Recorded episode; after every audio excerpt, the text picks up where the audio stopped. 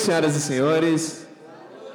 É, eu sou Augusto Oliveira, estamos aqui na Happy Burger para falar sobre esse esporte que amamos, né? Basquetebol.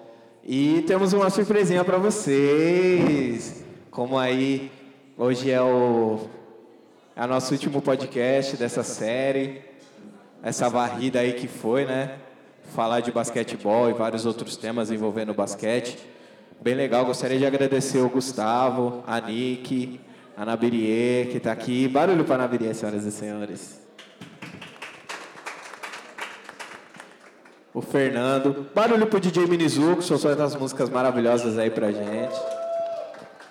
É, eu sempre gosto de falar da importância da música, né, pra gente. Pro meu sagrado ancestral, né, que é o candomblé, a música tá desde o momento que a gente nasce, qualquer coisa que a gente vai fazer, a gente fala de, a gente faz música, né? Quando a gente vai rezar, fala rezar, é sempre alguma música, alguma cantiga. E na Happy Burger não seria diferente, né? E aí a surpresa que a gente tem para vocês é uma música com um videoclipe muito maravilhoso aí, é, com o Ed Rock, não sei se vocês conhecem, já ouviu falar desse homem. Às vezes, né, a pessoa mora embaixo de uma pedra e não sabe quem é o Ed Rock, não sabe quem é o Racionais MCs e tudo mais. Eu também deixei um verso nessa música, estou muito feliz de poder ter feito parte disso. É muito importante para mim, para minha vida. E é o primeiro rap que a Rap Burger faz. Olha que louco isso. Nesse, nesse meio tempo aí, primeiro de muitos, né? Vamos sair. Próximo aí, vamos lançar uma mixtape. Já pensou? Que legal. E para falar um pouco sobre isso também, a Nabiria está aí, barulho para ela, certo? Pode pegar o microfone, ficar à vontade. Oi, gente, boa noite. É, eu fico sem graça falando, tá? E eu tô bem fanha, mas é a vida. É, a ideia dessa, dessa música a gente fez em parceria com Augusto, com Ed Rock, com DJ Will, foi para falar do basquete, para falar da importância do trabalho em equipe, para falar de música da importância que é, que é para a gente, a música, o basquete, a equipe, para a nossa sociedade, para nós enquanto pessoas negras, o quanto isso nos move, o quanto isso nos fortalece. E com isso a gente vai ficando cada vez mais uma, mais potente do que nós já somos, que a gente é, nós temos a capacidade de sermos muito mais. Então esse trabalho em conjunto nosso, desde a hamburgueria, da música e tudo mais que é feito em paralelo, não só pela Happy Burger, é em prol da, da nossa sociedade negra para de nós termos vistos de formas melhores, nós termos alcances maiores, porque a gente está aí para isso. A gente não veio para brincar, a gente tem capacidade, conteúdo para ser muito melhor do que as pessoas acham que nós somos. Então, foi criada essa música primeira, como disse o Augusto. Espero que daqui para frente esse projeto traga outros frutos, outras pessoas que queiram e que possam compartilhar com esse projeto também. Hoje a gente encerra a, o nosso talk de basquete, de uma forma muito positiva, né? Mulheres falando. Acho que é uma forma ótima de encerrar. Afinal de contas, nós somos a força, a real é essa. Então, acho que a gente encerrar com as mulheres hoje, é, a gente validar o quanto nós somos importantes, o quanto é, a gente tem impacto na sociedade, o quanto a gente trabalha em prol da sociedade. Então é isso, eu agradeço a presença de todos, espero que vocês gostem da casa, do talk, da música. Amanhã é o lançamento do clipe e a gente conta com o compartilhamento de vocês e o like. Então, obrigada, gente. Boa noite. É isso aí. Mais barulho aí para Nabirinha, senhoras e senhores. Gente, o nome da música é Bom Chacalaca, certo? Bem basquete mesmo. Quem, quem jogou NBA Jam sabe. E DJ Minizu vai soltar lá pra gente. Pode soltar, DJ Minizu.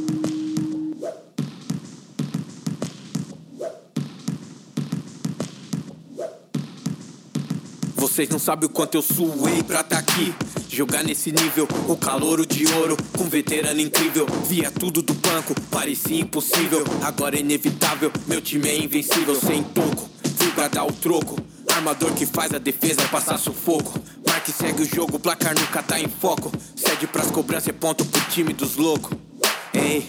Pra viver esse momento, quanto suicídio Falam sorte foi treinamento Fugir do genocídio, eles curry de apartamento Isso não vai pros vídeos, é bem mais que entretenimento Tamo aquecimento pra frente, tenho olhos na nuca Jogo consciente, um drible filha da puta A visão de três meias era aqui, sou eu Vou pra cima, ousadia, a alegria venceu. Pense em várias jogadas, dois, três, passa à frente. Faço de bolas roubadas, garçom, assistente. Dentro do garrafão, você nem viu, já foi. No estilo Lebron, Curry, Harden mais dois. Eu cresci vendo Jordan contra Magic Jones. E Shaquille O'Neal, Roger, me vejo o Tom. Me inspirei nas melhores que o mundo já viu. A próxima cesta de três, puta que pariu. Não sei eu vi a minha vida passar. O roteiro é meu, sou eu, pode pá. Não sei quando eu vi a minha vida passar. Pois já era subir, agora é só enterrar.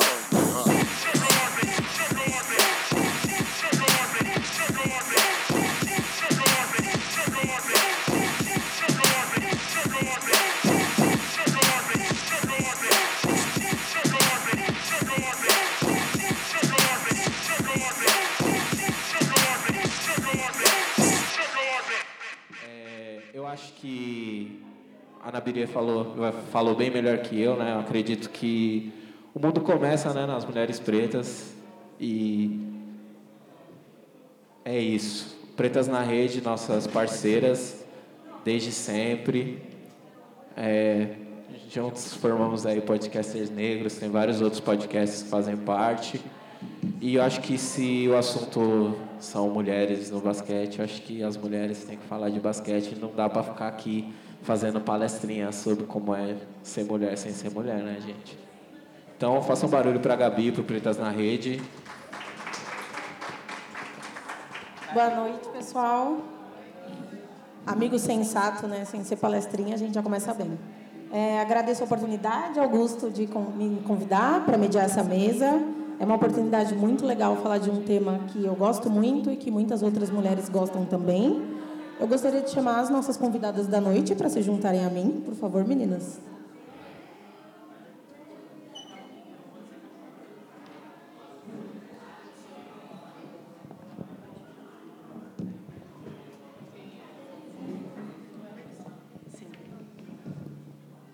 Que só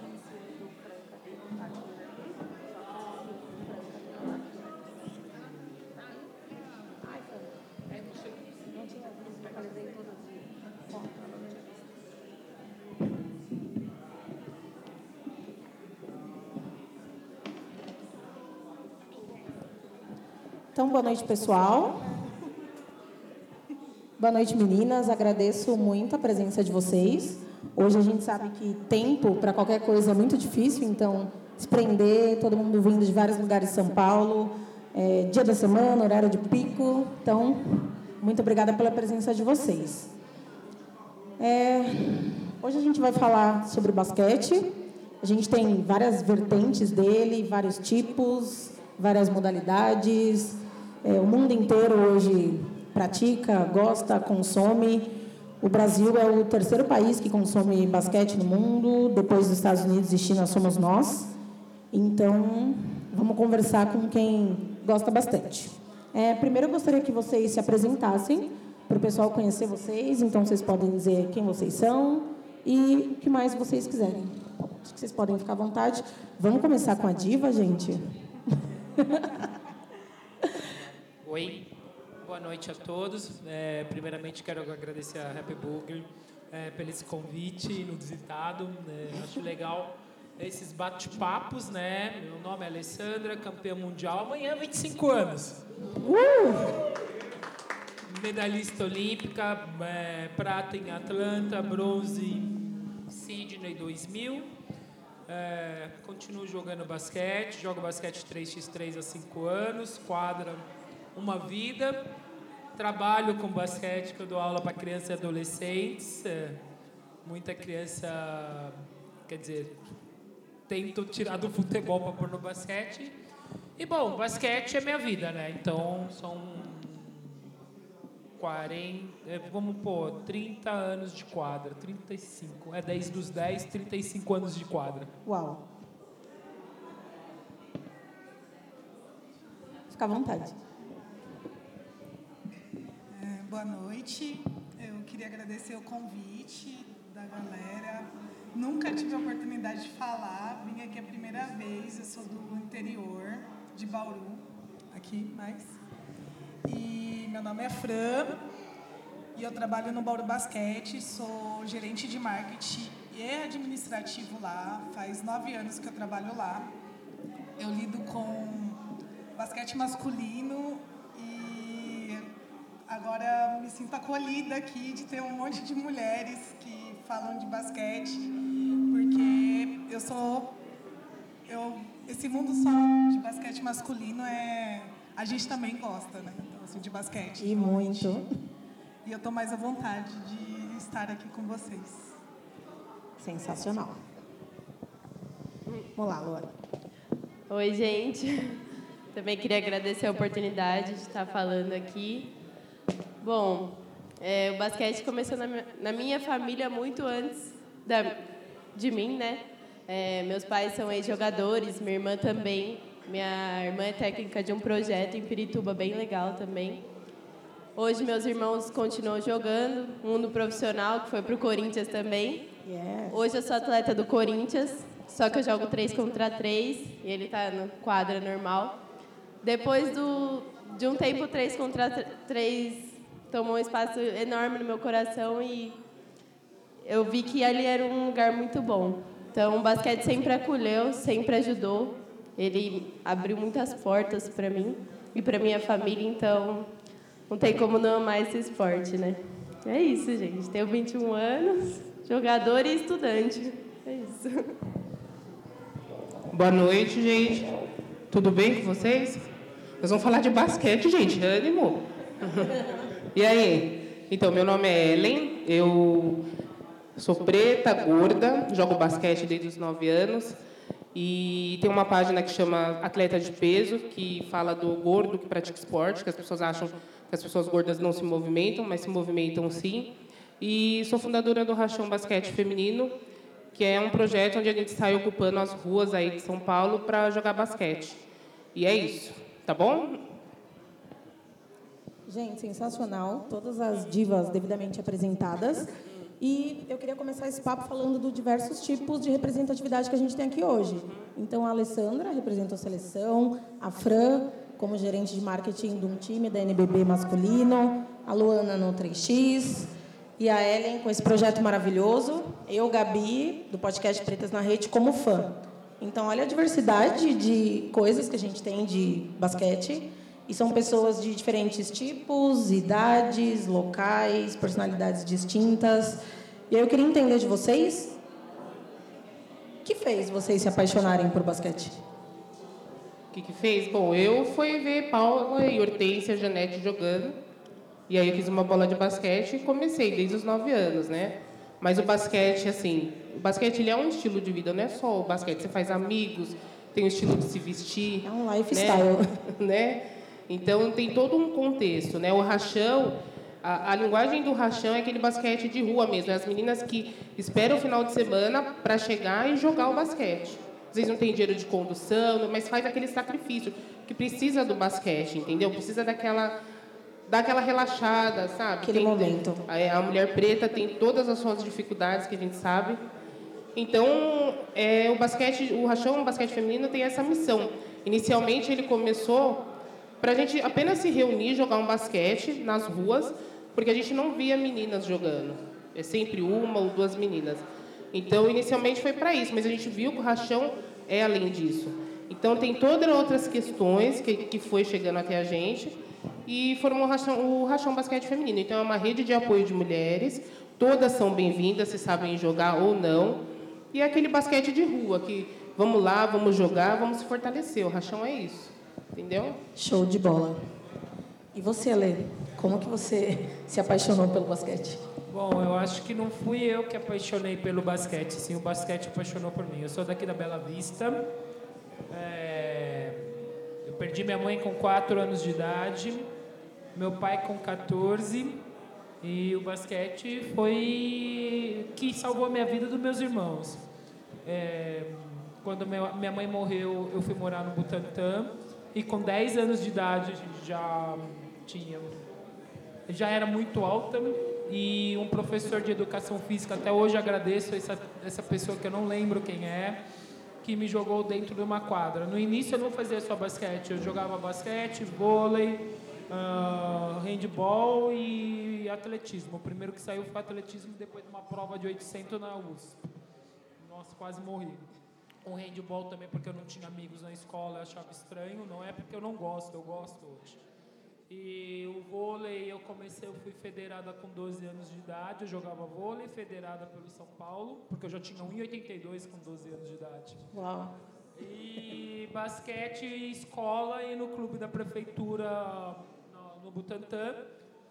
Quando meu pai morreu, quando eu tinha 14 anos de idade, aí as coisas começaram a apertar. A família não queria ficar com três irmãos órfãos. Tudo bem que os, os irmãos eram. Meu pai tinha, na época, seis ou sete irmãos. Eu consegui um teste através do Zé Medalha em Piracicaba.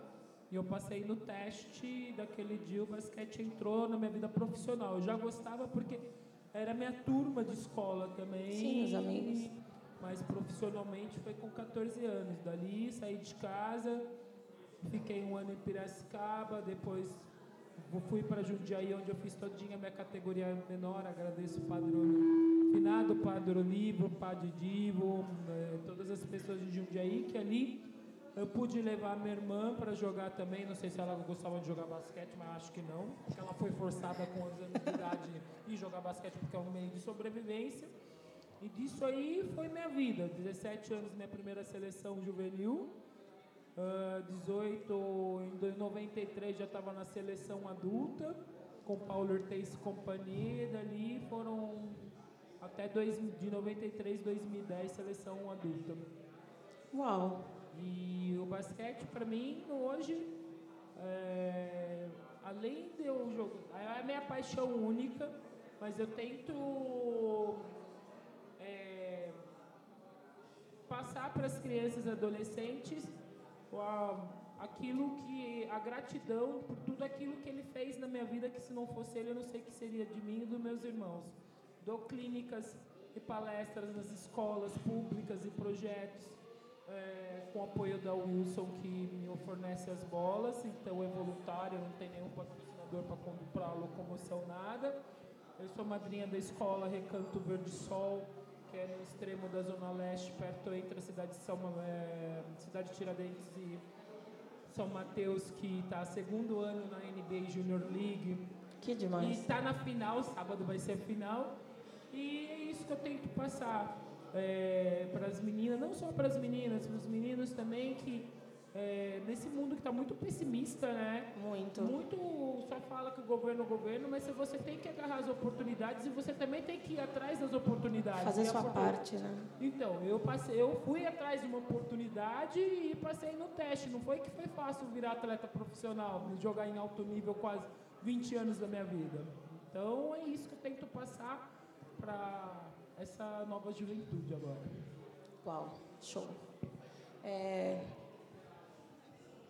eu queria saber de você se você se apaixonou pelo basquete por estar já gostava ou se foi pelo profissional, por marketing, calhou de trabalhar no Bauru, que querendo ou não é uma empresa, é um time, e por lá você começou a gostar ou como foi? Não, é assim, eu tinha umas mais perto, tá bom. É, eu sempre gostei de basquete na escola e aí quando eu era mais nova as minhas primas, eu tinha umas primas mais velhas e elas eram amigas dos jogadores. E aí, na minha cidade, no Bauru, na época era a época que jogava o Baby, o Leandrinho ainda era mais novo, jogava lá também, o Michel, e elas. Era o mundo delas, porque era um mundo onde a gente acaba sendo inclusa, né? Que é os negros, os nossos amigos, onde é, a gente se sente melhor. Então, elas tinham eh, esses amigos e eles davam, disponibilizavam ingressos para elas. E aí, eu sendo mais nova, elas me levavam aos jogos. E nisso daí eu fui me apaixonando pelo basquete, entendendo, assim, gostando muito e tive a oportunidade de ver o, time da minha cidade campeão na época e o basquete lá também acabar. E aí, conforme eu fui crescendo, fui fazendo as minhas construções, e dentro das minhas construções vieram os meus amigos é, negros, onde não, não que a gente não tenha outros amigos, mas era assim, onde eu me sentia representada. Então, eu andava muito com os meninos que eram do basquete, que já eram basquete mais de rua. Então, eram os meninos que jogavam em quadrinhas, assim, tipo, de, de bairros. E aí, nisso, eu fui me apaixonando cada vez mais. E, como a Alessandra falou aqui, a gente tem que buscar. E aí, eu buscando, minha família me oportunizou a, a estudar. É, a gente teve essa condição e eu me formei e um professor me indicou por me ver lá ao, ao, nos jogos, me indicou para uma função que na época era para trabalhar com projetos. E eu tinha me formado, e aí eu falei assim, ah, vou abraçar isso, é o que eu gosto. Para mim é muito mais difícil trabalhar em outros lugares. E pensa trabalhar com basquete, que era uma coisa que eu gostava. Unir útil agradável, né? Sim. Aí foi a hora que eu abracei. Eu falei, não, eu quero isso. Aí comecei a trabalhar Tipo, era seis horas por dia só que eu trabalhava lá, até eu ir ganhando outras funções. E ali eu me senti em casa, porque eram os meninos, era, apesar de ser é tudo basquete masculino que tem lá, é muito difícil para as mulheres, mas para a gente, a nossa luta enquanto mulher negra, dentro da, da nossa sociedade, da gente atingir cargos maiores, ali eu, eu tive mais oportunidades de estar à frente pela representação, pelo fato do basquete, a referência do basquete mundial serem os negros, e aí ali eu me sentia mais à vontade. Então eu pude desenvolver todo o meu trabalho, todo o trabalho que eu tive assim, que eu aprendi em faculdade, colocar em prática. Então vivenciei aí durante agora nove anos, eu vivencio ali todas as áreas de basquete. E eu, como gerente de marketing, eu trabalho a, a parte de incluir, de mostrar, ter acesso, que as outras crianças, outras pessoas tenham acesso, porque o, o basquete é um esporte elitizado. Eu não sei, assim, eu, eu sou do interior, totalmente, mas assim lá é um preço assim, 30 reais para ir no jogo. Quem vai ao jogo? Os ricos vão aos jogos. Eu não teria ido ao jogo se eu não fosse com as minhas primas que ganhavam os ingressos. Talvez eu tivesse ido uma vez, mas não de acompanhar para ter aquele, eu falo assim, aquela picadinha do pegar começo, é, meio e fim, né? Então, eu vejo isso. Então, hoje a gente trabalha assim, eu faço muitas vertentes de basquete social. A gente tem projetos sociais de levar as crianças aos jogos, é, lidei durante cinco anos com categoria de base, meninos que chegam. Eu até me sinto mãe deles, então assim cuidei de muitos meninos, de alojamento, de levar, de participar assim da vida e ver muitos sonhos. Então o basquete me deu o que eu sou fez essa construção e deu poder estar aqui.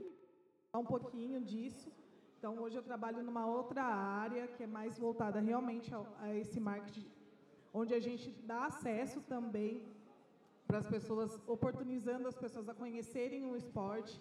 Então, a gente faz muito isso dentro da cidade, mas fora isso a gente trabalha numa parte mais chata, que é a questão de patrocínio de time, conquistar assim parceiros para a gente se manter e manter o nosso projeto para dar sequência. E a parte muito legal é que a cidade de Bauru respira basquete. A gente fala Bauru, Mogi, são cidades que não sei se no passado, mas hoje em dia que a gente vê são cidades que respiram basquete. Sim. Tem a gente brinca bastante lá, que a gente tem uma competitividade assim regional com Franca, né? Eles estavam aí na final e a gente não estava torcendo para eles, porque a gente não se gosta e é uma rivalidade muito forte, sempre existiu isso, mas sempre veio muito. Teve também uma vertente pequena de basquete feminino, mas teve o Barbosa é de lá, acho que foi técnico da seleção feminina, tudo. Mas a gente vive, respira. A gente fala que a gente pode não ser a capital do basquete no interior, mas a gente é o coração, porque a gente respira isso. A cidade gosta muito, enche o, o ginásio, a gente conseguiu conquistar aí alguns títulos, mas é tudo também assim foi, foi muito fora do real assim.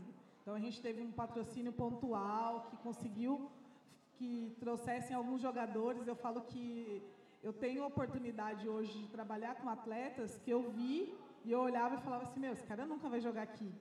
Eu falava assim, não, eu vejo o Alex e eu falei isso daí para ele. Eu brinco, eu falo, olho para ele e falo assim, meu, você joga, você trabalha comigo. Mas esse é um cenário que vem mudando bastante. Corinthians que subiu da Liga Ouro e agora Sim. na Liga Principal. Aí é uma boa para Luana entender também.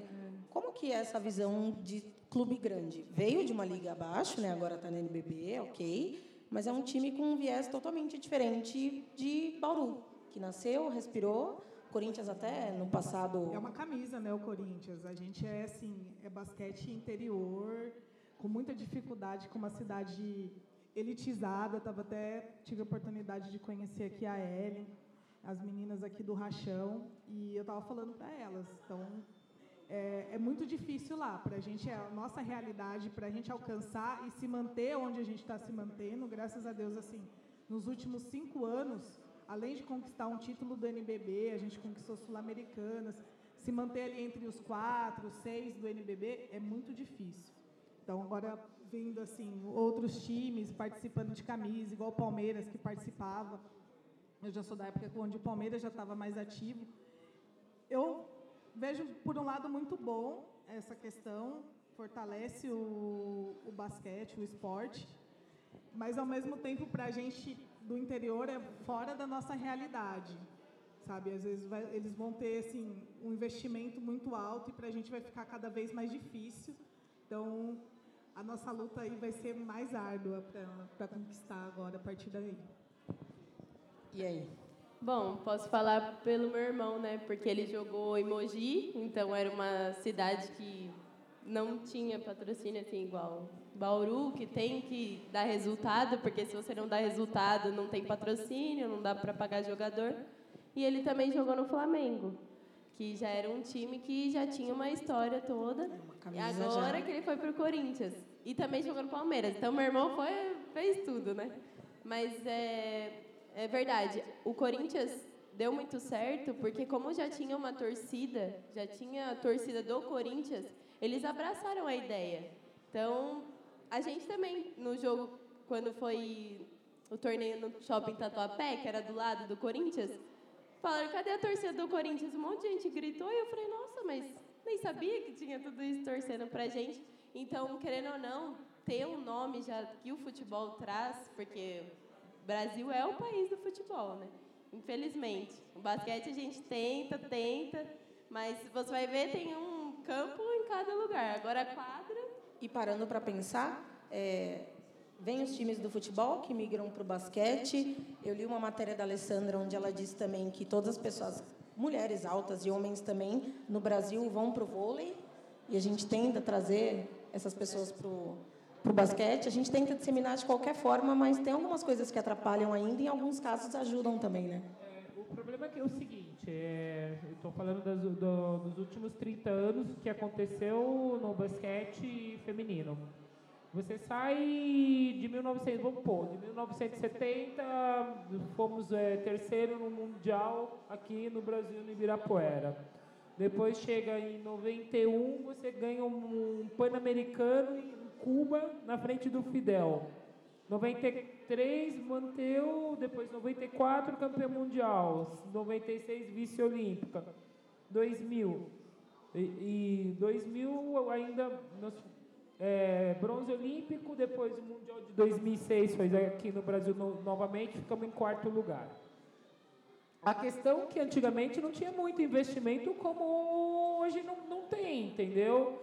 É, Dormia-se debaixo da arquibancada. Vou falar que teve uma seleção que eu passei dois meses dormindo debaixo da arquibancada da piscina do Della Antônia.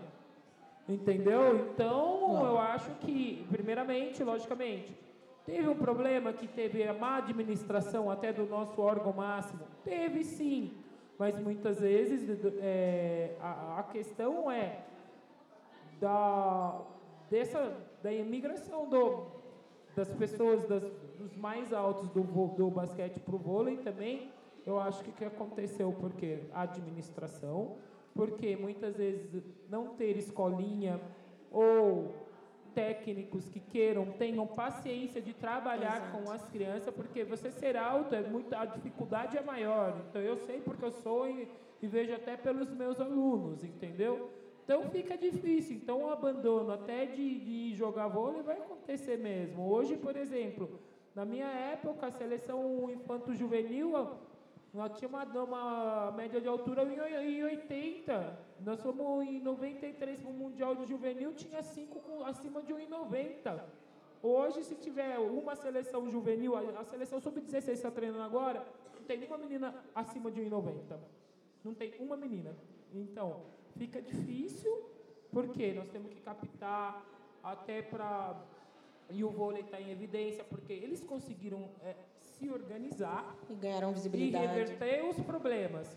Não adianta falar que, que antigamente tinha mais dinheiro com todos esses títulos que não tinha, entendeu? Andávamos de ônibus, tinha vezes que dormíamos no alojamento.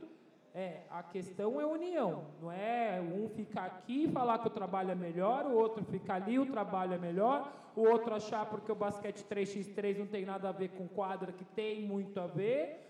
Nós temos que se unir e ver a problemática desde categoria de base. Isso, eu fazem cinco anos que eu voltei a morar no Brasil, eu falo sobre isso. Mas parece que cada vez mais se está se separando. Muito, né? E acho que para quem não conhece, Luana, você gostaria de falar um pouquinho dessa modalidade, que agora é a modalidade olímpica, vai para 2020, Tóquio, né? Bom, 3x3 eu acho que ele criou vida. Na verdade, eu não posso falar muito porque eu jogo faz um ano, né? Eu entrei, como as meninas do meu time falam, eu entrei já estava muito melhor. Porque elas estavam contando que era, era separado, em quadra separada. Então, os caras jogavam em um lugar, as meninas jogavam em outra. Os caras tinham uniforme, as meninas não tinham uniforme. Hoje, tem frutas, é, a gente joga na mesma quadra. A única... Agora, é time... Como fala que tá... Agora a gente tem que fazer tipo um cadastro, não esqueci o nome. O time é, agora é filiado o time, então a gente vê que depois que se tornou esporte olímpico, ele conseguiu. Ganhou um pouquinho ganhou, mais de força. É, ganhou um pouco mais de força. As mulheres também lutando para conseguir esse espaço, para ter essa igualdade do masculino e feminino. Ainda não está igual, porque eles já eles pagam e recebem dinheiro na premiação. A gente só, só medalha mesmo, porque é, ainda é diferente. Mas pelo que elas falaram, eu percebi que eu já cheguei numa parte que já estava boa, né? É, posso cortar perante isso, é, esclarecendo sobre a questão da premiação, não é uma questão só nacional, é mundial. Porque a FIBA, é, eles fizeram o primeiro World Tour em 2012, só masculino, entendeu? E desde quando a evolução do basquete 3x3 está acontecendo no mundo, que foi a criação do ranking individual, mas você joga em equipe, todas as modificações do, do do basquete 3x3 ficou instituído que tem que ter premiação pela FIBA, pela Federação Internacional de Basquete, entendeu? Tanto que quando tem esses campeonatos internacionais tipo o Quest que teve em Mariporã, é, que nem teve feminino, porque nem adianta, vai ter feminino, não vai ter premiação, mesmo na Europa, mesmo na Ásia, não tem premiação. Então, quer dizer, é um problema ainda de uma questão mundial, entendeu? Então não é só um ponto aqui no Brasil. Logicamente, melhorou muito, porque eu jogo desde 2014 3x3. Nós jogávamos em lugares, tinha vezes que você jogava o primeiro num horário, aí você ia jogar depois de 5 horas segundo, você passava fome quando estava sem luz já da quadra, porque como é fora, a NB, vou falar, melhorou muito a questão até da, dessa questão de logística com o feminino. Lógico, o basquete 3x3 foi, deu um boom dos três últimos anos, eles também até se organizar, vai errar mesmo, não é que...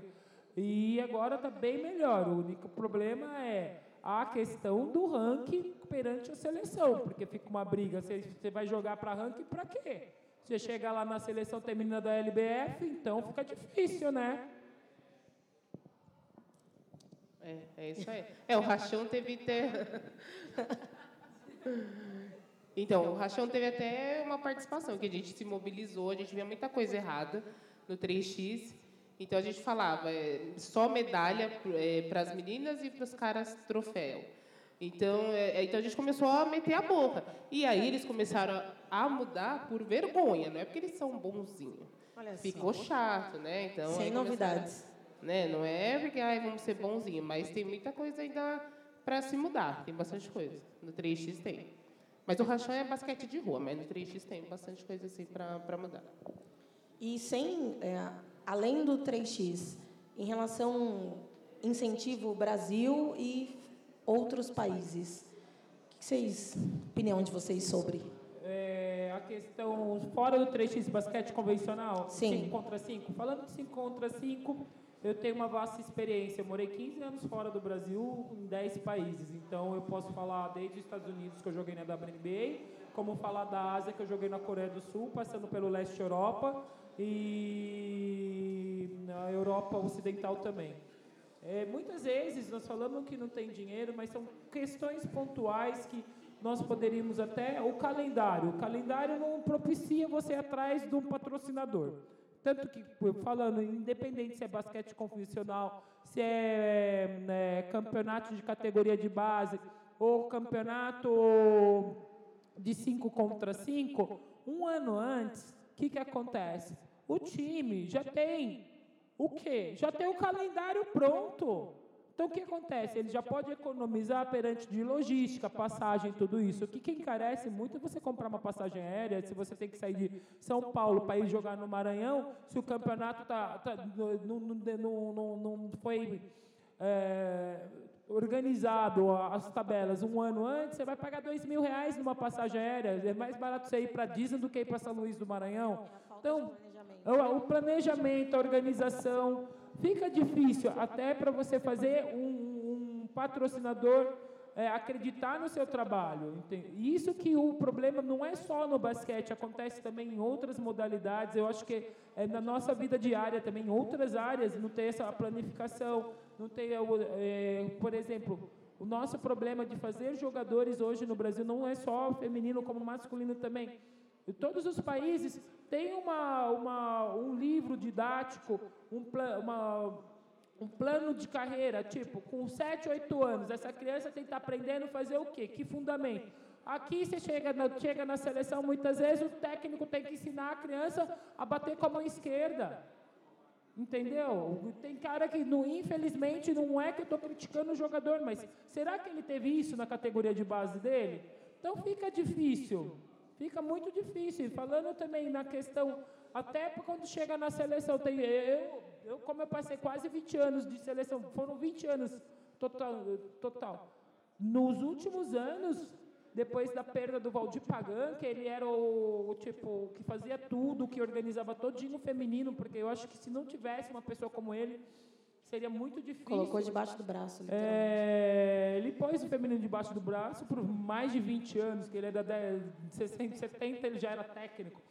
É, as meninas tinham um padrão de jogo. Hoje, se você chega numa seleção, não tem um padrão. Fica difícil. A questão financeira também, para captar um é, é, dinheiro, como você vai captar dinheiro se a seleção não está dando resultado nem no, na, em sul-americano? Até para um time fica difícil falar, ó, oh, eu tenho esse time de garoto de 18 anos, eu quero jogar um adulto, como nós podemos fazer? Até para fazer um basquete social fica difícil. Além da situação econômica que nós estamos passando, que não está muito fácil para ninguém, vamos falar a verdade, essa é a real. Mas é, é, então é, são coisas que temos pontuais que temos que refletir muito. Muito. Para as meninas que você joga no Corinthians Clube, vocês veem diferença atualmente sobre o planejamento, sobre isso? Hoje não? Você chega para virar uma atleta do Corinthians ou a categoria de base tem algum planejamento em relação a isso? Ou continua ainda tudo solto? Eu acho que essa parte do planejamento é fundamental para para o esporte avançar. Isso é realmente não é só no basquete, mas eu olhando assim um pouco de fora, assim, vendo por uma parte mais até pela área de marketing, de ver a falta de investimento do, das empresas querendo investir nisso, é que os esportes acabaram não se estruturando. Então, muito assim, é uma associação e faz ali basquete com muita dificuldade E aí não tem as documentações, tudo certinho que as grandes empresas estão exigindo. Mas, ao mesmo tempo, por que, que eles não têm isso? Porque ele, é a realidade deles. Precisava se estruturar, estruturar um pouquinho essa parte aqui, para que eles possam conseguir chegar a ter assim é, um investimento. E eu vejo que as pessoas que querem investir está é, tá muito voltado ao resultado, ao resultado rápido. E aí acaba eu lidando assim um pouco com basquete masculino, ver os meninos já. Realmente, eu vejo assim, tudo muito cru, os meninos já chegam e eles acham com 14 anos, não sabem nem bater bola e acham que já estão jogando, são LeBron James da vida. Só que, é, e aí acaba assim, a gente ter que voltar para trás, assim, sempre voltando umas categorias para ensinar e o, o investidor querendo resultado disso. Então, esse entrave entre resultados e investimentos é muito difícil. É um cronograma e uma conta que não Isso. fecha, né? Então, assim, o planejamento é muito... O planejamento é quase assim... Na época, eu falo o que eu estou fazendo agora. Então, a fase que eu que eu estou vivendo agora no, no time é a nossa fase de contratação. A gente está fazendo planejamento para uma temporada que vai começar em agosto e a gente não conseguiu terminar de pegar o dinheiro para um campeonato que vai começar em agosto e a gente está em junho. Então é muito difícil.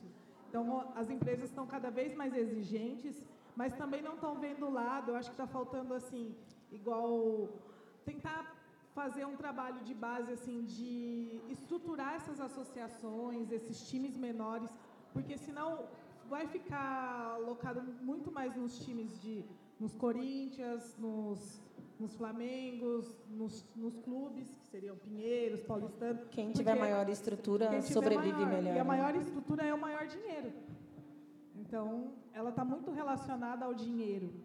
Então, é muito difícil. Mas, ao contrário, por uma outra parte, tem vindo. veio do governo anterior, que era um governo mais esquerdista. Vamos lá, assim, não estou aqui falando de, de partido ou não, mas uma abertura maior em, em pensar incentivos ao esporte. Então, foram feitos aí alguns projetos de lei de incentivo.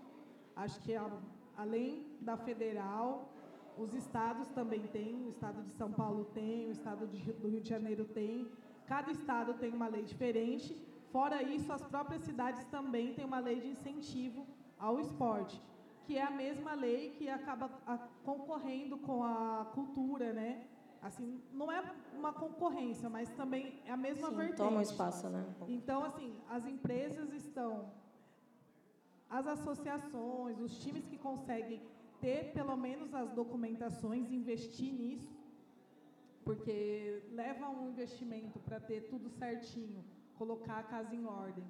Eles estão conseguindo ter projetos incentivados e grandes empresas olham esses projetos. E é, é basicamente assim, eu dou, deixo de dar o dinheiro para o governo e visto aqui, através de um imposto de renda, um ICMS. Então, são outras formas também de patrocínio, mas mesmo assim é muito difícil. Eu imagino como era antes, que eu vivencio agora, e, mas eu vejo que as coisas não evoluíram. Até queria deixar aqui uma pergunta, se não está relacionado principalmente ao problema do basquete, ao fato de não passar muito em TV aberta. É, eu vejo isso como uma dificuldade, às vezes o patrocínio, que é essa questão do, da rapidez de resultados, da rapidez de aparição no, nos lugares, então, assim, todo mundo, ninguém ajuda à toa, né? Então, não está ajudando. Ou é um patrocínio, ou ele quer uma visibilidade.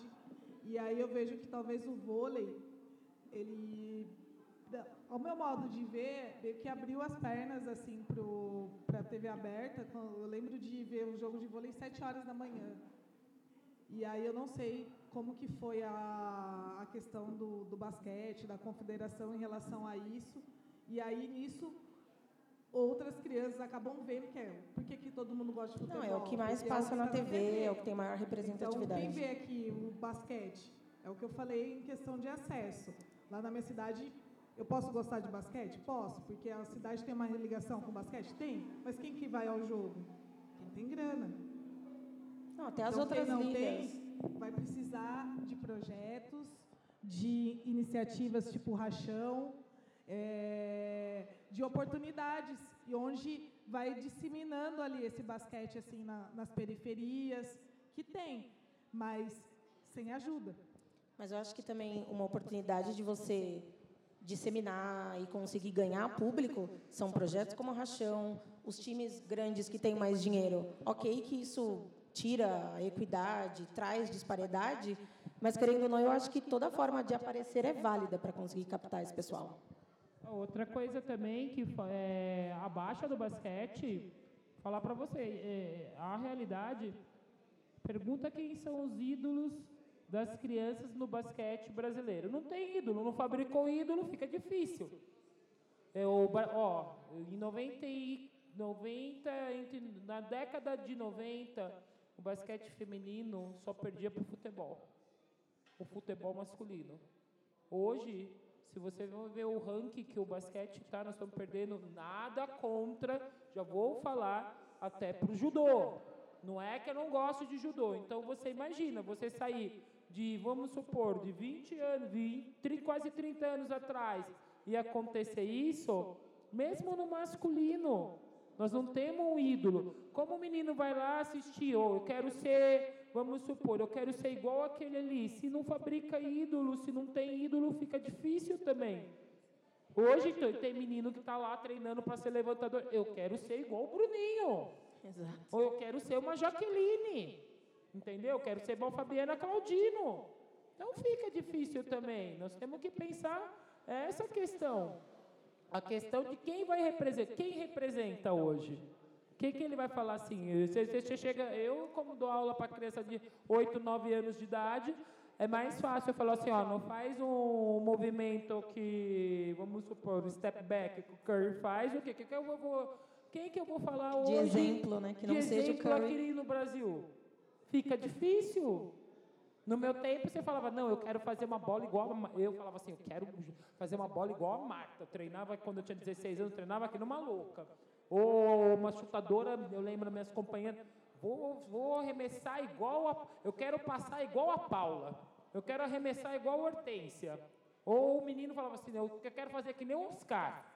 Entendeu? Então, até essa nova juventude aí, ó, se quer, tem que também se mover, porque não é fácil. Eu acho que vai, vai cair tudo do céu. Treinar não é fácil. Eu já treinei mais de, de 10 anos da minha vida, 8 horas por dia. Não é só, ai, porque não tem patrocínio, ai, porque não é isso. Eu não tinha mãe nem pai, não tinha dia, dia tênis, não tinha, tinha dia que comer e fui lá. E temos que encarar Correr também. atrás. Se não tinha patrocínio antes, mesmo com a lei de incentivo, não vamos falar, lógico, a lei de incentivo é uma grande oportunidade, mas esse dinheiro não é do governo, é nosso, porque nós pagamos imposto. Então as pessoas têm que acabar com essa coisa assistencialista do governo, de pensar que é só o governo que tem que dar. Temos que nos unir, ver o que nós podemos fazer, logicamente o governo tem que fazer a parcela dele, porque o imposto no Brasil é muito caro, mas também, ó, vamos unir, vamos fazer alguma coisa, como no basquete feminino, que nós estamos falando de basquete feminino, tem alguma coisa errada. Então não é só falar que não tem dinheiro, porque não tinha antigamente, então hoje também não vai ter. Então tem alguma coisa errada e temos que saber identificar onde está. É, então eu acho assim. É que é difícil, né? A gente vê lá no rachão. Tem meninas que querem jogar, entendeu? Ela, eu, assim, a gente fala de representatividade, não tem no Brasil, mas tem lá fora. O pessoal vê. Mas o que, que acontece? Você pega uma menina aí que ela quer jogar, 12, 13 anos, ai, começa a jogar, é um, muito sacrifício, porque o basquete é elitizado. Então, as crianças pobres que jogam é em projeto. E o projeto, ele não vai formar um jogador, ele vai, é valores que ele vai, né? Então, aí você vai... Cultura, apoio. É, então a menina vai lá. Enquanto isso, quem tem condição, a menina que tem condição, paga para jogar, paga um personal, paga não sei o quê, tem, tem uma condição, certo? E, e os grandes talentos, na maioria das vezes, estão onde? Na periferia. Aí tá lá, chega lá com 15, 16 anos, não conseguiu ser jogador, vai fazer o quê? Vai trabalhar. E aí? Perdemos um possível Né? talento. Assim Então, eu acho que é uma questão estrutural isso aí. Entendeu? Basque- A gente vê lá no Rachão, chega, e tem muitas meninas que estão lá, que tentou ser jogadora e não conseguiu, mas é lá para jogar. Mas a, a culpa não é nossa. É, admiro muito, Alessandra, a sua história, só que é uma em um milhão, né? É um milhão, porque tudo favorece para a gente desistir. É tudo para a gente. O, o governo está aí, é tudo para a gente desistir. Vamos dizer que não, vai. É, é tudo falando, ó, você não vai conseguir, você não vai desistir. Você não, se você não tiver uma estrutura, se você não tiver um, uma família legal, se você não tiver coisas que vão te. Larga, claro que vai largar. Você vai, você vai jogar ou vai trabalhar? Se, você, se o basquete não está dando retorno. Entendeu? Então, é, falta má vontade, é má vontade, sim, do governo. E, igual você falou, tem a lei de incentivo, mas é por obrigação. Só vai ajudar porque está lá na lei, porque não quer dar o dinheiro para o governo, as empresas. Ninguém faz com vontade, ninguém está interessado no jovem, se ele, quer, se ele vai se tornar um, um bom jogador ou não. Eles querem resultado. Vê aí a Copa do Mundo Feminina, está passando agora, depois de anos. Não é verdade? E não tem liberalidade das empresas, eu não vi o Brasil parar para ver Copa. Então, mas o futebol masculino, na maioria das vezes, o esporte masculino é sempre reconhecido. Então, não é uma culpa não, a gente tem que se unir mesmo, as mulheres. Só que tem coisas que dependem da gente. Entendeu? Então, se, se tivesse tudo certinho, o Rachão não estava aí. O Rachão, o que, que foi? Foi para a gente se unir, começar a jogar basquete na, nas ruas, ter mulheres. Não precisaria se tivesse tudo certinho. Então, alguém está fazendo errado. A culpa não é de quem está de baixo, é quem está lá em cima. Então, falta a gente acordar e cobrar isso. Entendeu? Sim. Agora, Luana, você que vivencia clube, você também, além com o Rachão, quem que as pessoas têm de ídolo atualmente? A gente tem algum ídolo no Brasil? Eu não posso falar, né? Porque eu tenho, mas porque está perto de mim. Mas é, falando em questão de ser um atleta, eu posso falar porque eu joguei em clubes diferentes. Então, quando eu joguei no Bradesco, ah, o Bradesco não ganha, o Bradesco nunca é campeão. Quando era Finasa, era um dos nossos tops do tops.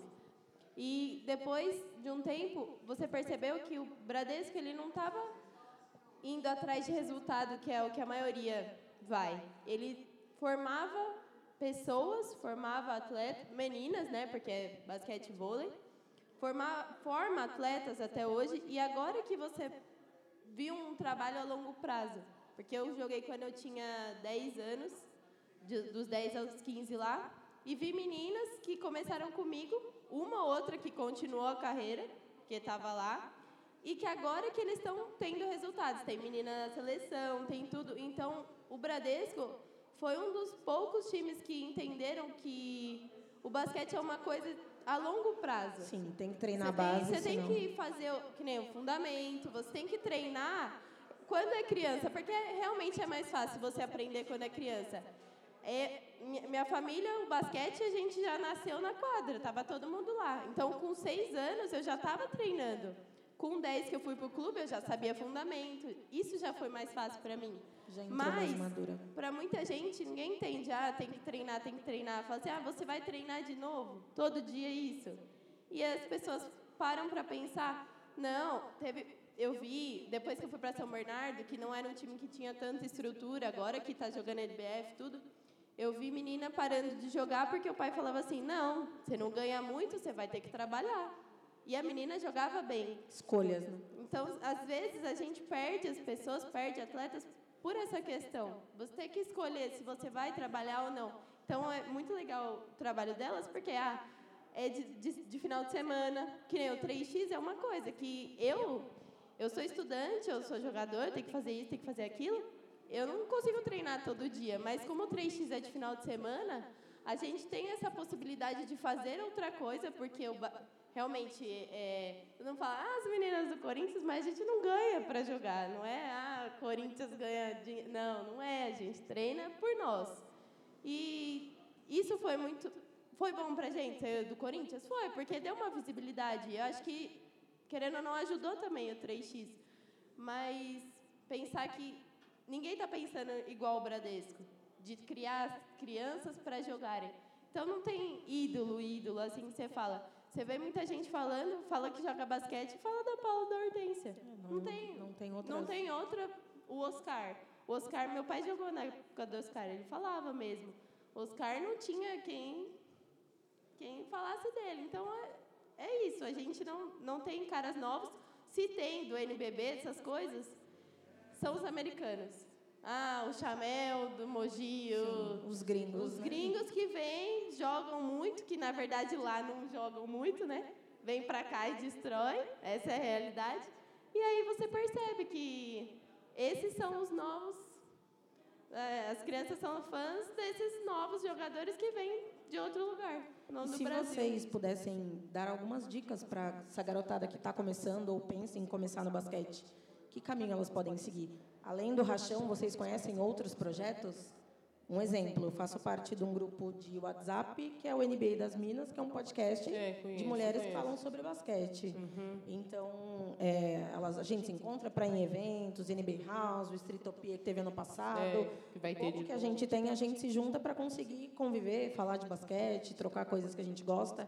É, no caso, a gente gosta de NBA, fala de NBB, fala da IBF. Muita gente foi para Araraquara, né? Nesse final de semana que passou. O que, que vocês conhecem? O que, que vocês acham que deveria ser feito para ajudar essa garotada?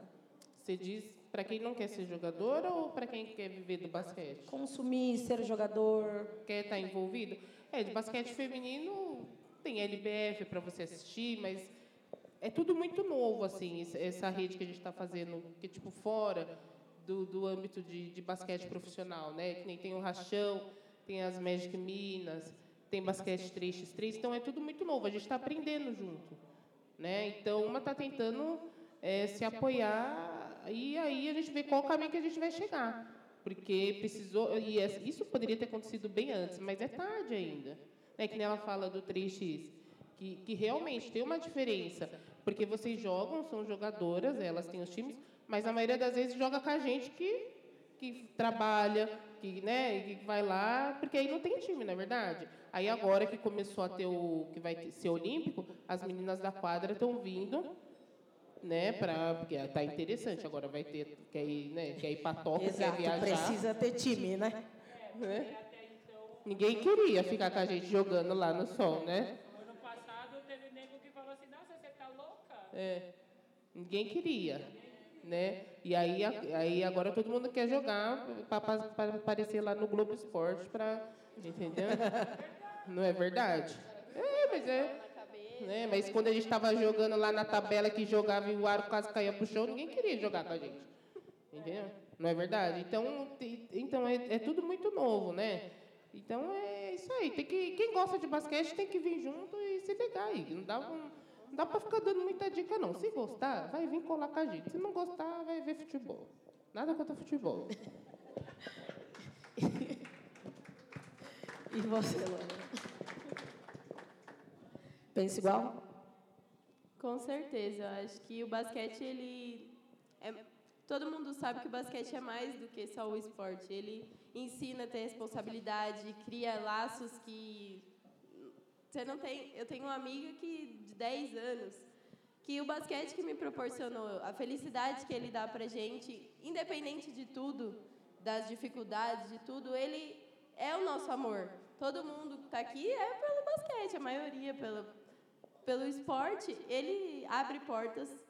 É, eu posso falar sobre isso também, porque eu estudei, fiz o colégio e agora a faculdade com bolsa por causa do basquete. Então, a gente usa o esporte para a nossa vida. Independente se vai ser um jogador ou não, ele agrega muitos valores. Então, acho que tem que ser assim. Se gostar, vai estar no meio, vai ir atrás, vai querer saber das coisas. É, eu acho que o basquete é sensacional e não tem muito o que falar. Ai, gente, só amor, né?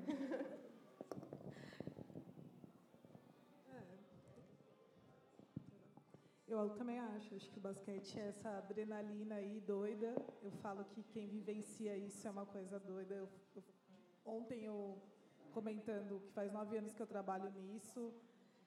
É só gente louca que participa disso. Eu brinco. eu falo, E aí os loucos se unem e gosta disso. Eu acho que até a adrenalina do esporte, que é aquela questão de do último segundo. Ah, ali, quem assistiu o jogo ontem?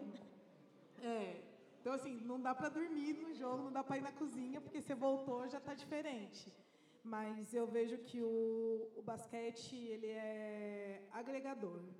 Então, ele permite, principalmente a gente está aqui hoje nesses debates, incluindo principalmente os negros numa, numa referência maior, apesar da gente não ter mais as, talvez referências de estrelas, de nomes, que as nossas crianças estão nascendo aí, crescendo, jogando aí o basquete, mas sem esses ídolos, talvez brasileiros, ou até mesmo internacional, porque quem não tem acesso não assiste. Então, só vê o futebol, mas eu vejo o basquete ainda como uma vertente mais agregadora, porque apesar de ser um esporte elitizado, tem campos igual Rachão, alguns projetos, lugar onde eu vejo coloca uma cesta e a galera quer tentar, sabe? A gente consegue levar isso para algumas crianças e ter também esse envolvimento o basquete com com a música. Eu acho que tem é muito da energia, eu vejo muito da energia dos negros nisso, sabe? Eu não sei, eu sinto isso, a gente sente no corpo, é, um, é esse movimento. Eu não jogo, mas é como se eu, eu, eu vivencio isso com muito amor, como se eu estivesse jogando. Ah, eu tenho a mesma sensação. Então, assim, eu torço para dar certo, torço para que tudo. É, a gente quer ganhar, tenha competitividade, mas assim, no, no maior, a gente quer que todo. que atinja o restante. Acho que é o lance de se unir, de talvez a gente trocar aí é, onde essas pessoas possam procurar então, às vezes falta conhecer. Então, assim, eu não sei quais são os projetos. Conheci, já conhecia a Ellen. Do Rachão, de, Magic de Minas. mexer nas redes sociais. Quando eu fui ver, já tinha ela. Mas de conhecer o projeto e da gente saber. Porque, às vezes, muitas vezes, alguém procura qualquer um de vocês e fala assim, ah, meu filho é alto. Queria colocar, ou minha filha é alta. Onde que vai? Onde que está isso? Então, muitas vezes não tem, as pessoas não sabem onde está. Então, acho que a gente se fortalecer aí, porque igual a Ellen falou, o problema está lá. Mas a gente aqui, a gente vai fazer a questão dos movimentos, da gente se fortalecer, se unir e, de certa forma, aí tentar disseminar mais. Ah, inclusive, falando sobre isso, tem o, o site da Federação Paulista, eles põem todas Agora, com essa é, época de internet, tudo, eles colocam todas as peneiras que acontecem em São Paulo, no estado de São Paulo, feminino e masculino. Isso é muito bom, as pessoas estarem conectadas no Facebook da Federação Paulista e que lá saem as peneiras. Mas eu falo, São Paulo é uma cidade ingrata, porque eu vou falar a verdade, eu nunca joguei num time na minha casa. Eu tive que sair de casa para ir jogar basquete, nunca voltei. No, no, quer dizer, agora eu jogo Master, jogo 3x3, jogo basquete, mas é cada vez mais jogar. Na minha casa eu nunca joguei. Uma cidade grande como São Paulo tem um time feminino. Isso é um absurdo também, entendeu? É com toda a riqueza, com tudo. E mesmo os projetos femininos, eles não estão em São Paulo, vamos falar a verdade, porque o Juventus fechou, que era com a Cátia Araújo. Aí tem Osasco, São Bernardo, Guarulhos, categoria menor, tem a Janete. Hã? Santo André. Exato. Não tem nenhum assim de São Paulo capital. Então não, não fica tem. muito difícil até para uma mãe que queira. Outro dia me chamaram, ah, tem algum projeto feminino que posso levar minha filha? Ah, era zona o quê? Aqui, no centro. Não, mais próximo, você não sabe nem onde falar, porque no centro não tem. É, não tem. Você até pede. Eu vou falar porque eu tinha uma, uma ideia de fazer tinha até patrocinador, que a pessoa que bancava para arrumar a quadra, tudo, uma quadra no centro de São Paulo, foi, foi fui na prefeitura fazer os trâmites para pegar o TID para a liberação da quadra, fazem dois anos, está lá. Já mudou até de subprefeito, eu acho isso uma vergonha. É. Tem muita gente que quer fazer também, começar do pequeno, não é ir lá em cima, mas você não tem, porque as crianças do centro de São Paulo são invisíveis. Então imagina as meninas. E, e isso também é que impossibilita, eu acho que até a prática esportiva, não só do basquete, como outros esportes, porque não tem vôlei também em São Paulo capital, não tem handball São Paulo capital, feminino não tem. Então, é uma triste realidade que nós vamos ter que quebrar barreiras, o, o tabu, se unir para tentar fazer alguma coisa melhor pro pro âmbito feminino, entendeu? E agora, eu queria saber de vocês. A gente entendeu, sim, a gente tem muito problema no basquete feminino. É, a caminhada é muito mais difícil para as mulheres, negras mais ainda, double, triple. Mas vamos falar um pouquinho de coisa boa. Então a gente já conversou um pouquinho sobre como ajudar essa garotada que quer começar. Então eu queria saber de vocês quem vocês têm de inspiração, que time que vocês torcem, tem clubismo, não tem clubismo, NBA finais por aí. E aí? NBA, ontem podia ter acabado já, né? Tá louco, hein? Puxa vida, ô meu Né, Deus! não? Ai, aquele, o Curry, nossa, é que o povo não deixa eu gostar do Curry. Todo mundo fala dele, eu pego o ódio dele. Então eu torço pro... Tamo junto. Né, não? Então, o time que eu torço, eu torço pro Celtics. Ah, Mas a. WNBA, tem, tem a WNBA, que a Alessandra jogou lá na, WN, na, na W, né? Em Washington, Indiana e Seattle. Então. É assim, você vê que se a gente quer assistir WNBA, também nem passa na TV. Não, tem que ficar Alguém atrás- sabe um time aí de Tem que WNBA? Tem que ficar nos links loucos. Alguém conhece algum time da WNBA aí fora? Quem conhecer, eu vou dar essa camiseta. Mentira que é da Aline. Alguém conhece? É, é difícil, né? Teve jogo das estrelas semana passada. Semana passada não, do, que as meninas do Mundial jogou, né? Com a Alessandra, era pra você estar lá, hein, Alessandra? O que aconteceu? Eu até procurei nas fotos. É, desculpa. Não, eu tinha que acompanhar minhas meninas do Recanto Ah, tá Verde. certo. É, Então, Mas já teve tô- no Sesc, né? Que vocês jogaram. Nós jogamos o- a festa do. Eu tava no 25 anos do Mundial, que nós misturamos com as meninas do Apogee Basket e fizemos a inauguração do Sesc Guarulhos. E no sábado eu, já tinha combinado, tinha que estar. eram duas semifinais e eu tinha que estar com as meninas do Recanto. Aí ficaram sem pivô lá, tá vendo? Culpa sua. Uhum. Você acha bonito isso, né? Então, mas é isso aí. aí gente- ó, o rachão tá ali, gente. Cola no rachão que vocês vão gostar. Todo mundo é bem-vindo. Todas as meninas são bem-vindas. É, dia 30 vai ter um, dia 30 de junho, no Parque da Juventude. Vocês sabem onde é? Parque da Juventude? Hã? É ali no Tietê. É, no Não, Tietê. a estação Carandiru. É, foi isso que eu disse, Carandiru. Na estação Carandiru. Então é só colar lá que vocês vão gostar. Todas são bem-vindas. Quem não sabe jogar é que a gente mais gosta. Que vai quem não sabe jogar que vai aprender a jogar, tá? Então todas são bem-vindas. Mulheradas, colhem lá que vocês vão gostar. E, vocês vão- e assim, a risada é garantida. Não importa se sabe jogar, tá? Vocês vão lá, vão rir e tá tudo certo, tá bom? Isso. É, até a Alessandra já jogou com a gente, tá Eu vendo? fui, eu, eu, que agora eu tô só com pouco tempo, nem tempo para treinar, eu tô tendo 3x3. Aliás, é a única das, tipo, top, né? Que a- vou contar uma coisa pra vocês, vocês não falam. As meninas, que é do basquete de quadra, sabe? Elas não colam no rachão, gente. Eu não sei o que acontece, mas a gente, tenta, a gente chama elas, mas elas não vão ainda. Mas quem sabe um dia, né? Você também precisa ir, viu, Luana? Fica se escondendo. né? Intimada. É. Então, é isso aí. Cola no rachão que vocês vão gostar, tá bom? E aí, Lana? Corinthians também? De time? Lana? Na verdade, eu sou torcedora dos meus irmãos. Para onde eles vão, eu torço. É, Então é Corinthians agora. Agora é Corinthians e tem Paulistano também, né? Ah, que é o mais é? novo. São tá os dois que eu mais gosto. ali. Mas ele também tá aí, tá subindo. Ano 19, então eu. E para minha irmã também, que ela começou um projeto em Pirituba com, com a- crianças de no, 8 a 17 anos. Só que única, o único problema é que lá ainda tem que pagar a quadra. Então é difícil. Aí então você tem que co- cobrar a mensalidade, aí tem que pedir para os pais dar dinheiro para pagar a arbitragem. Então sempre muito difícil. Aí a gente mora em Pirituba. O jogo é lá em Diadema, domingo, 8 horas da manhã. Aí tem que sair. Ainda também ach- achei muito legal né, a parte da NCB, porque às vezes você começa, que nem eu comecei, fui pro Bradesco e jogava federação. Nem, nem sabia dos outros campeonatos.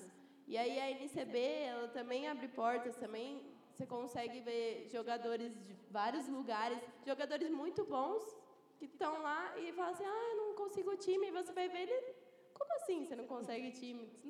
Está acontecendo? Então, esse- esses outros projetos que estão crescendo, um de Osasco também, Basquete Osasco, que jogam de laranja lá, NCB, não lembro. Mas é, eles estão começando a trazer as crianças e tudo mais. Também agora o São Paulo que subiu da Liga Ouro, né? Então você vai ver, são vários times que estão tentando fazer esse basquete crescer. Mas ídolo mesmo, bom, Michael Jordan, né? Tem que falar. Tem meus irmãos e o Michael Jordan, porque eu sou fã número um deles. E de então. time de NBA ou WNBA nenhum? Só os irmãos? Só É. não, né? Todos os irmãos? É. Eu- meu irmão me zoa, né, que eu tava assistindo a final. Ele falou, mas nunca assiste NBA, quer assistir agora na final? Ah, mas sempre tem, né? É que eu falei assim, é, eu, eu estudo de manhã, então tem jogo que é uma e meia da manhã, tem que pôr no link lá que vocês estão falando, clandestino, né? Isso mesmo. Como que eu vou? Uma e meia da manhã, acordando às sete no outro dia, não dá. Quer assistir NBB na Band, que é sábado, Duas horas da tarde. Aí dá pra gente assistir, mas de resto, não tem muito time, não. E elas aí? E você? Franca? Não, jamais. Bauru? Bauru. Bauru Basquete Forever. E, mas a gente não tem nada, assim, é só o time adulto mesmo. Assim, a gente está começando agora, reestruturando a questão da base. A gente já teve aí um, um pouco antes e eu sou Bauru Basquete. Eu respiro isso, eu gosto disso, é da minha cidade. É, tenho eles como referência aí, é ali onde eu me formei enquanto NBA, WNBA nenhum? E NBA eu adoro, eu acompanho já umas cinco temporadas aí, eu fico só com- comparando o que a gente não tem aqui com o que eles têm lá. E olhando com meus olhos ficam brilhando. Então eu torço assim. LeBron, Kevin Durant, é, Jogadores, né?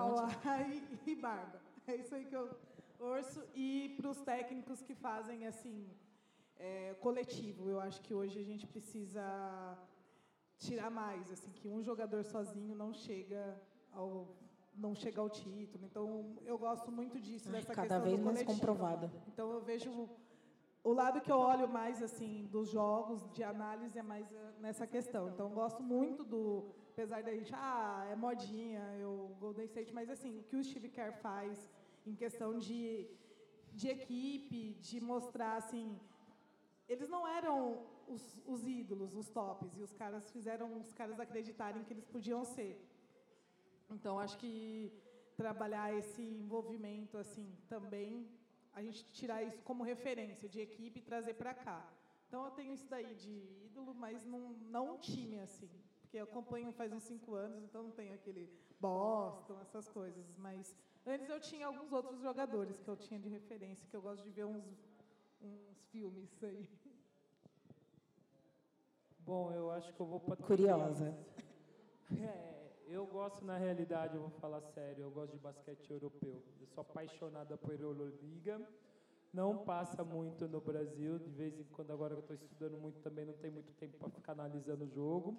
Adoro muito os, os times que estão sempre no. Euroliga, sim, o Fenerbahçe, os times, os oito top times da, da Europa.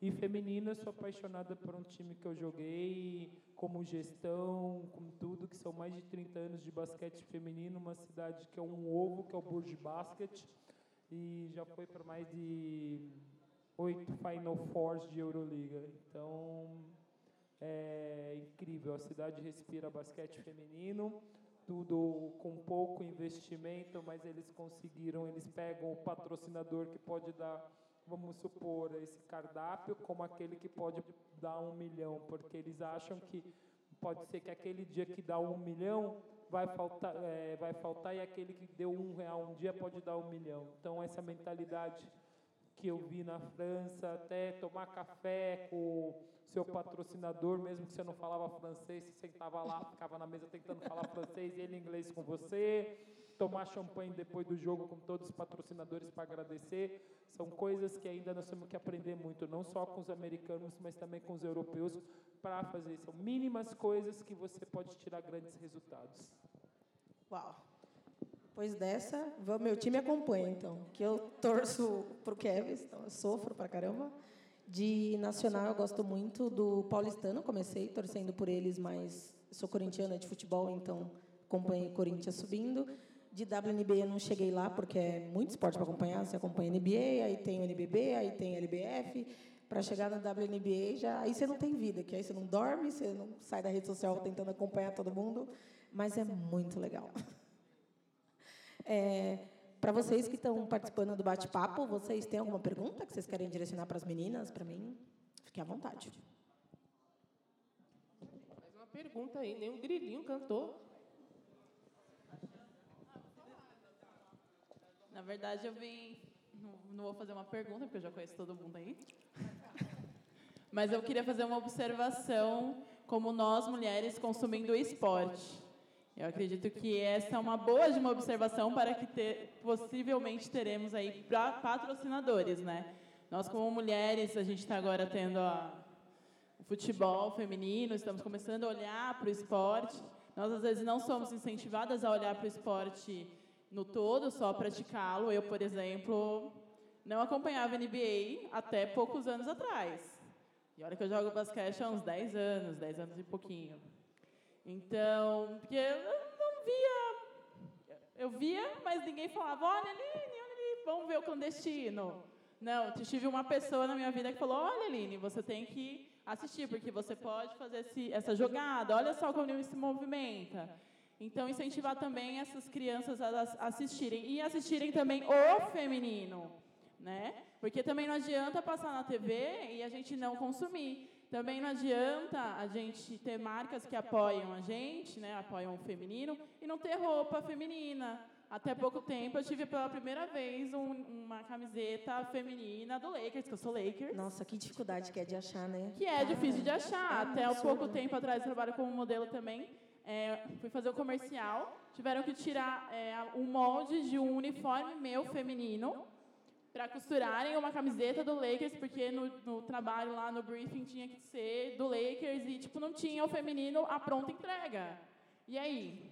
Então você apoia lá, a marca apoia, mas também não tem para a gente consumir. Tênis. Eu, tudo bem que eu calço 40. Mas quem calça menos? E quando você acha aquelas promoções sensacionais e nosso número. Né? Não tem. Só passa vontade mesmo problema é tênis cor-de-rosa. Eu sou doente por tênis cor-de-rosa e aqui no Brasil não tem. Eu não tem, é uma dificuldade. E um tênis cor-de-rosa, por exemplo, uma menina de 9 anos, um tênis de basquete cor-de-rosa, eu sei que, ok, rosa não é só menina, mas chama atenção. Uma bola cor-de-rosa chama a atenção de Sim, uma criança. Totalmente. De uma menina. Então, são essas pequenas coisinhas que vão conquistando, vão trazendo a menina para o esporte. Né? Então, eu acho que essa colocação, essa observação, eu não poderia passar por aqui sem falar sobre isso, que reflete, reverbera em tudo que a gente está fazendo. E eu acredito que todas as mulheres que estão sentadas nessa mesa estão fazendo algo para que essas futuras crianças, essas meninas, colham. Mas a gente precisa se unir de todos os basquetes, de quadra, de 3x3, procurar falar a mesma língua e somos mulheres juntas e resistindo. Juntas somos mais fortes. E agora eu falei muito, muito obrigada. Tchau. Prazer.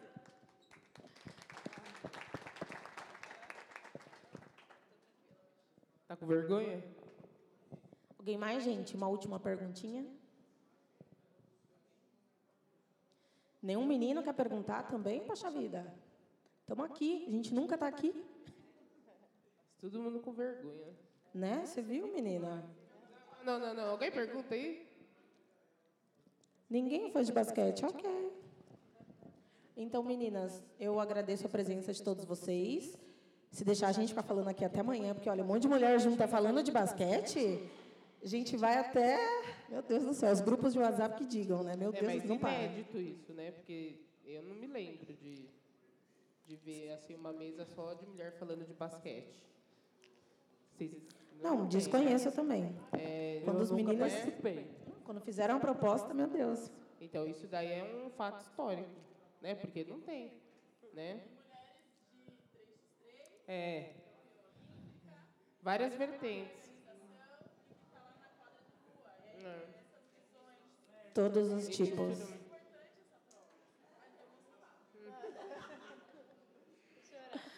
Meninas, vocês querem é, deixar os como as pessoas acham vocês nas redes sociais? Quem não segue para seguir? Então, Rachão Basquete Feminino no Facebook, Instagram. Tem um grupo no WhatsApp, se entrar lá na página do Insta, você Adoro. clica lá e já cai direto no, no grupo do, do Rachão. Aí tem uns homens engraçadinhos que entra, que a gente vê, a gente tira. Tinha um que ficou lá umas duas semanas, né? Que a gente... E a gente tirou, porque é só para as meninas verem o que está acontecendo de basquete, entendeu? Ver onde vai ser o rachão. E é isso aí, tamo junto, cola com a gente que é sucesso.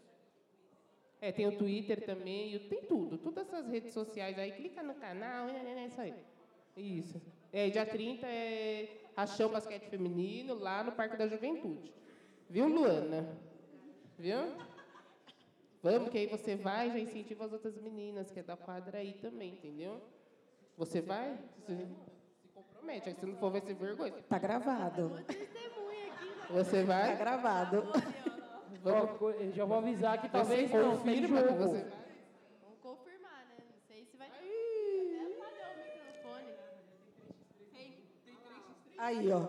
Tem 3x3 no Rio. É, gente, então não sei se eu vou poder confirmar minha presença. Mas, bem blogueirinha, né, gente? Minhas redes sociais, Luana Underline Arieixa. É muito difícil meu nome, mas se quiser acompanhar um pouquinho do trabalho do Corinthians, é Corinthians 3x3. Aí lá vocês vão me achar, achar meu time. Mas Luana Arieixa é complicado. Difícil, né?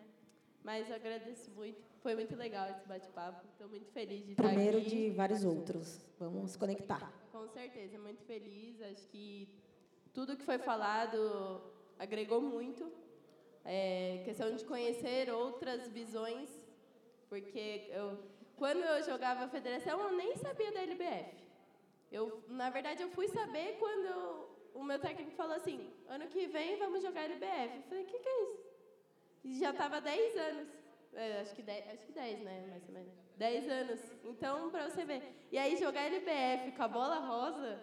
foi- nossa, quando eu vi aquela bola, eu falei: meu Deus, meu sonho, uma bola rosa. E é, e, é, e é isso mesmo, a gente tem essa visão e eu nem imaginava. E também depois, quando eu fui para o 3x, não conhecia outras coisas. Fui conhecendo o Rachão, fui conhecendo outras meninas, outras meninas que já jogaram, meninas de várias idades, mulheres, né? De várias idades. Então, eu acho muito legal, agradeço muito, porque foi muito bom para mim agregar todas essas histórias maravilhosas. Show. É, eu vou falar para vocês seguirem o Bauru Basquete, porque eu não sou uma pessoa Clubismo, quase nada.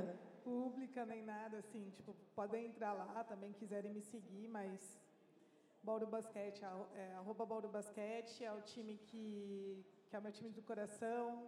A gente faz muita coisa legal em termos de comunicação.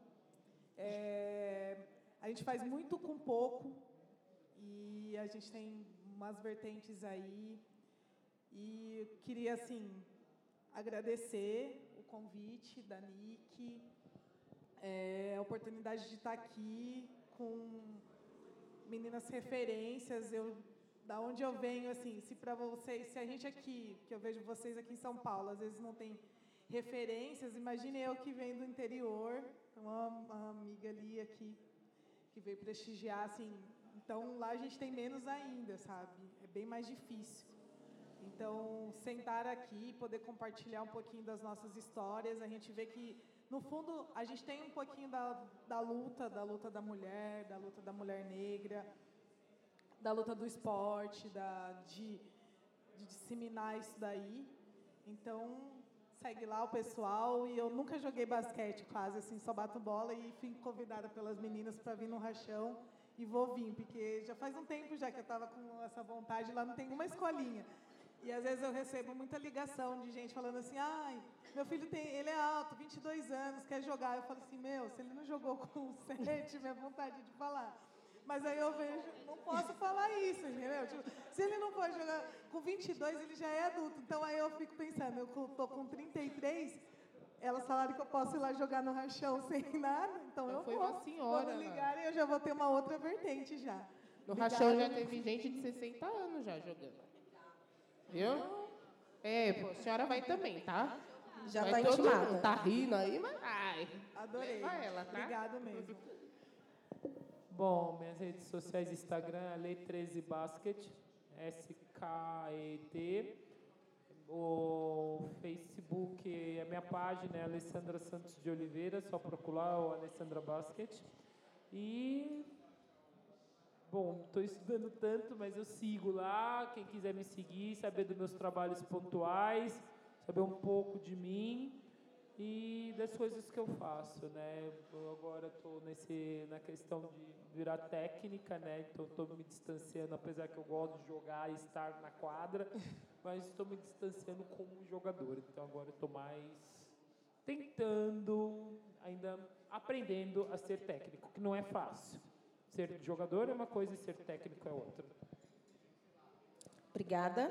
Eu sou a Gabi Santos, do podcast Pretas na Rede. É um podcast onde três mulheres pretas falam sobre tudo, não só sobre negritude, a gente fala de política, esporte, cabelo, previsão do tempo, etc. Mostrar que a gente pode falar sobre tudo mesmo. Então, redes sociais, arroba Pretas na Rede.